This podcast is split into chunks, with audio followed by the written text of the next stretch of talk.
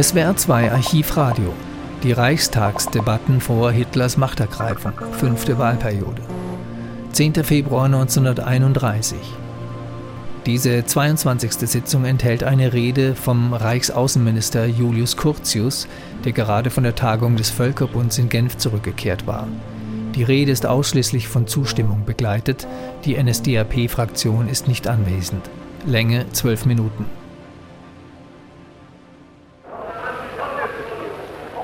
Meine Damen und Herren, die außenpolitische Aussprache soll an die Genfer Tagung anschließen. Damit ist ihr die Grundlage gegeben. Meine Aufgabe kann es aber nicht sein, mich auf einen Bericht über die Genfer Verhandlungen und Ergebnisse zu beschränken. Ich möchte vielmehr von dieser Grundlage aus zu den wichtigsten allgemeinen Fragen unserer Außenpolitik Stellung nehmen. Ich halte das meine Damen und Herren, nach den soeben erlebten Vorgängen für insbesondere erforderlich. Die Außenpolitik, die Außenpolitik kann nicht stillstehen. Sie muss ihre Ziele vor der eigenen Nation, vor dem Auslande klarstellen. Ich habe das, was die Vertreter der das Haus verlassenen Parteien erklärt haben, zu meinem Bedauern nicht verstehen können. Ich muss mir daher vorbehalten, in der Debatte des morgigen Tages, wenn ich Kenntnis von diesen Erklärungen bekommen habe, noch eingehend dazu Stellung zu nehmen. Ich will mich zunächst in meinen Ausführungen darauf beschränken, von der Grundlage des Genfer Ergebnisses aus die außenpolitischen Ziele zu entwickeln.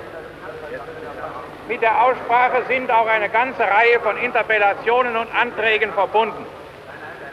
Meine Herren, ich bitte jetzt ruhig zu sein.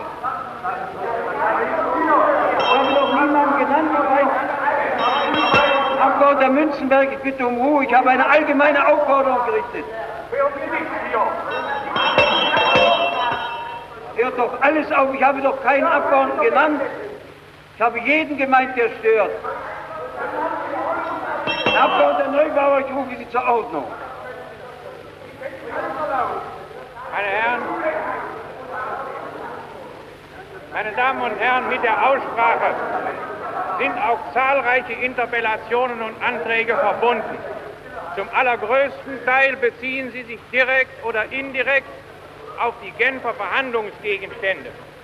Nicht weniger aber liegen auch abseits und behandeln Nebengebiete der Außenpolitik. Ich darf mir vorbehalten, im Verlauf der Debatte auch auf diese Interpellationen und Anträge einzugehen. Zunächst kommt es einmal darauf an, einen Weg zu bahnen zu den großen Zielen unserer Außenpolitik. Ich beginne, meine Damen und Herren, mit den Verhandlungen des von der letzten Bundesversammlung eingesetzten Studienausschusses für die europäische Zusammenarbeit.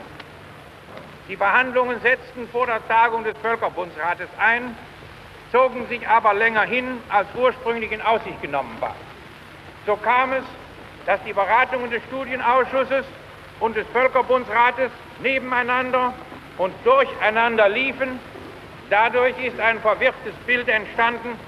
Es muss meine Aufgabe sein, dieses Bild zu entwirren. Die Bundesversammlung hatte dem Studienausschuss die Förderung von europäischen Wirtschaftsfragen übertragen, die mit Rücksicht auf die Wirtschaftskrise brennend sind. Infolgedessen nahmen die Wirtschaftsberatungen des Studienausschusses den breitesten Raum ein. In der allgemeinen Aussprache darüber setzte sich die Erkenntnis durch, dass eine schematische, für alle europäischen Verhältnisse passende Lösung nicht gefunden werden kann. Ohne dogmatische Voreingenommenheit ist es erforderlich, Ordnung auf einzelnen Gebieten der Wirtschaft zu schaffen und regionale Austausch- und Ausgleichslösungen zu fördern. Auch von einer Besserung auf Teilgebieten kann eine Wiedergesundung des gesamten europäischen Wirtschaftsorganismus einsetzen. Bei solcher grundsätzlichen Haltung hat sich der Studienausschuss in erster Linie mit der landwirtschaftlichen Krise und den Versuchen beschäftigt, durch eine neue Kreditorganisation und Aufnahme der Produkte der europäischen Getreideüberschussländer in Europa selbst die Wirkung unseres Schrittes war, dass sich die Sachverständigen nicht nur Deutschlands, sondern auch fast aller anderen Länder eingehend mit der Frage der Schuld am Kriege befasst haben. Ein Gedankenaustausch zwischen den Gelehrten der verschiedensten Länder ist seit Jahren im Gang. Durch diese Arbeit ist die Grundlage der Versailler Kriegsschuldthese, der sogenannte Rapport der Vorfriedenskonferenz in seiner historischen Haltlosigkeit längst erwiesen. Der Tag ist nicht fern, an dem ein Aeropag von Richtern oder Gelehrten zusammentreten wird, um endlich den Spruch der Wahrheit und Gerechtigkeit zu fällen.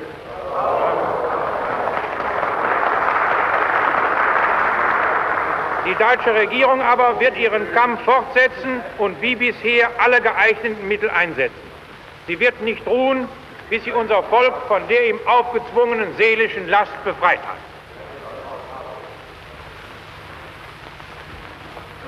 Meine Damen und Herren, die Reparationsfrage, auf die ich zum Schluss eingehe, stand in Genf nicht auf der Tagesordnung.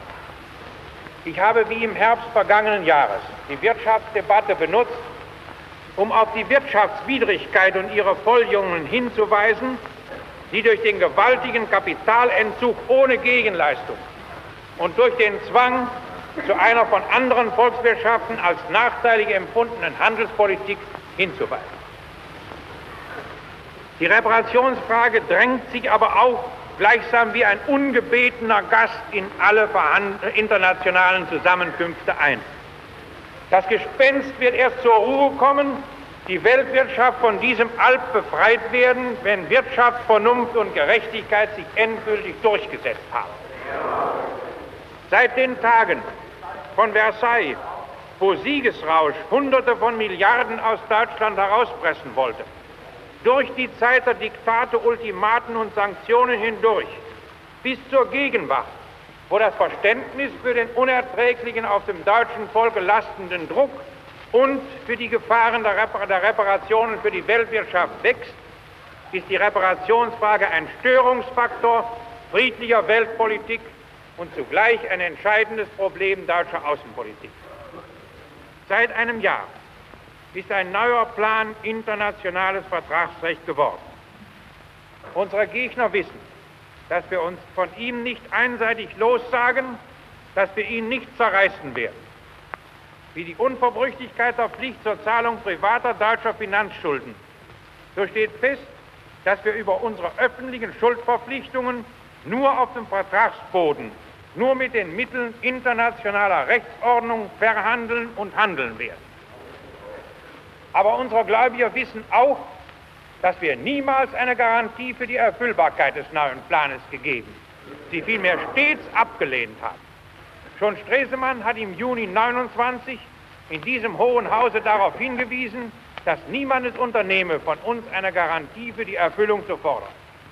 Ich selbst habe bei der Verabschiedung der Gesetze über den neuen Plan keinerlei Voraussagen, selbst nicht für kurze Zeiträume übernommen.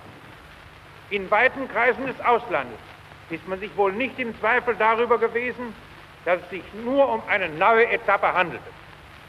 Die Elastizität des Planes ergibt sich ja schon aus dem Sondermemorandum, in welchem Grundsätze für den Fall der Herabsetzung oder Streichung der interalliierten Schulden durch die Vereinigten Staaten festgelegt sind. Wir können feststellen, dass inzwischen eine weitere Besinnung der Welt auf die Wirtschaft, Vernunft und auf die Lebensnotwendigkeiten aller Völker eingetreten. Wir dürfen, wir dürfen darauf verweisen, dass seit den Hager Konferenzen eine völlige Verlagerung in der Weltwirtschaft stattgefunden hat und dass wir vor ganz neuen Aufgaben zur Überwindung dieser Krise wie der deutschen Krise stehen, bei denen die Reparationsfrage einen ausschlaggebenden Faktor bildet. Wir haben schließlich in unserer Krisennot noch wenig von dem Geist der Zusammenarbeit verspürt, der Deutschland die Erfüllung seiner Verpflichtungen nach dem Wunsch der Sachverständigen erleichtern sollte. Diese Lage in Verbindung mit unserer Finanznot und der Verelendung unseres Volkes bringt die Reparationsfrage in den Vordergrund auch des außenpolitischen Handlungsbereichs. Der Herr Reichskanzler hat die Haltung der Reichsregierung zur Lösung des Reparationsproblems in diesem Hohen Hause vorige Woche festgestellt. Die Reichsregierung hat am Neujahrstag dem Herrn Reichspräsidenten gegenüber die Verantwortung dafür übernommen, dass das deutsche Volk durch unerträgliche Lasten nicht seiner sozialen und sittlichen Grundlagen beraubt wird. Mit dem Reichsfinanzminister fühle ich diese Verantwortung und lasse sie bei keinem außenpolitischen Schritt aus dem Auge. Wie nach innen gesehen die Reparationsfrage nur ein Teil, wenn auch der wichtigste, unseres ganzen Finanzproblems ist, so steht sie nach außen im Gesamtzusammenhang der Außenpolitik. Wir dürfen diese Zusammenhänge niemals außer Acht lassen. Ich bin deshalb mit dem Herrn Reichskanzler der Meinung, dass Zeitpunkt und Maßnahmen für eine Erleichterung unserer Lasten nicht außerhalb solcher Zusammenhänge bestimmt werden können. Meine Damen und Herren, lassen Sie mich mit einigen mehr persönlich gefärbten Bemerkungen über außenpolitische Zusammenarbeit in unserem Volk schließen. Die Vertreter deutscher Interessen, die von internationalen Tagungen heimkehren, stoßen häufig zu Hause auf irrige Vorstellungen. Manche Kreise in Deutschland werden von der Anschauung beherrscht, dass wir in internationalen Verhandlungen das Gefühl für die Werte des nationalen Lebens verlieren, dass wir uns gleichsam in einen dem eigenen Volk feindlichen Zusammenhang verstricken lassen. Dem möchte ich meine persönliche Erfahrung gegenüberstellen. Gerade in Genf und bei sonstigen internationalen Verhandlungen ist die Verantwortung für das deutsche Volk wach. Gerade dort ist das Nationalbewusstsein hell und wird in internationalen Ringen um höhere Entwicklung der Menschheit nicht verdunkelt. In diesem Ringen auf internationalem Boden ist es aber von entscheidender Bedeutung, dass es gelingt, die geistige Gemeinschaft, die seelische Mitarbeit, die Resonanz im Volke zu verbreitern und zu verstärken. Wie in Wirtschaft und Finanzen gerade auch für eine erfolgreiche Außenpolitik Konsolidierung erforderlich ist, so sollte es auch unser Bestreben sein, stärkere Kräfte als bisher geordneter außenpolitischen Vertretung zur Verfügung zu stellen. Die Reichsregierung hat bei ihrem Amtsantritt und bei Eröffnung des neuen Reichstages ihre außenpolitischen Ziele gekennzeichnet. Erringung der nationalen Freiheit sowie der moralischen und materiellen Gleichberechtigung Deutschlands auf dem Wege des Friedens unter Ablehnung einer Politik der Abenteuer. Hinter diesem Ziele steht die überwältigende Mehrheit des deutschen Volkes. Auch über Einzelziele, die sich auf solchem Hintergrunde abheben, herrscht weitgehend Übereinstimmung. Die Methode zu ihrer Erreichung kann nur in Vereinigung zähen Willens mit klarer Erkenntnis der Lage und Besonnenheit der Führung bestehen.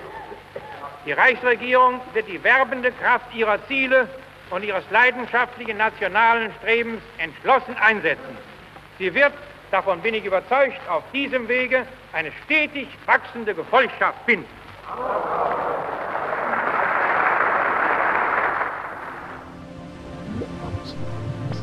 Sie hörten die 22. Sitzung vom 10. Februar 1931. Deutsches Rundfunkarchiv.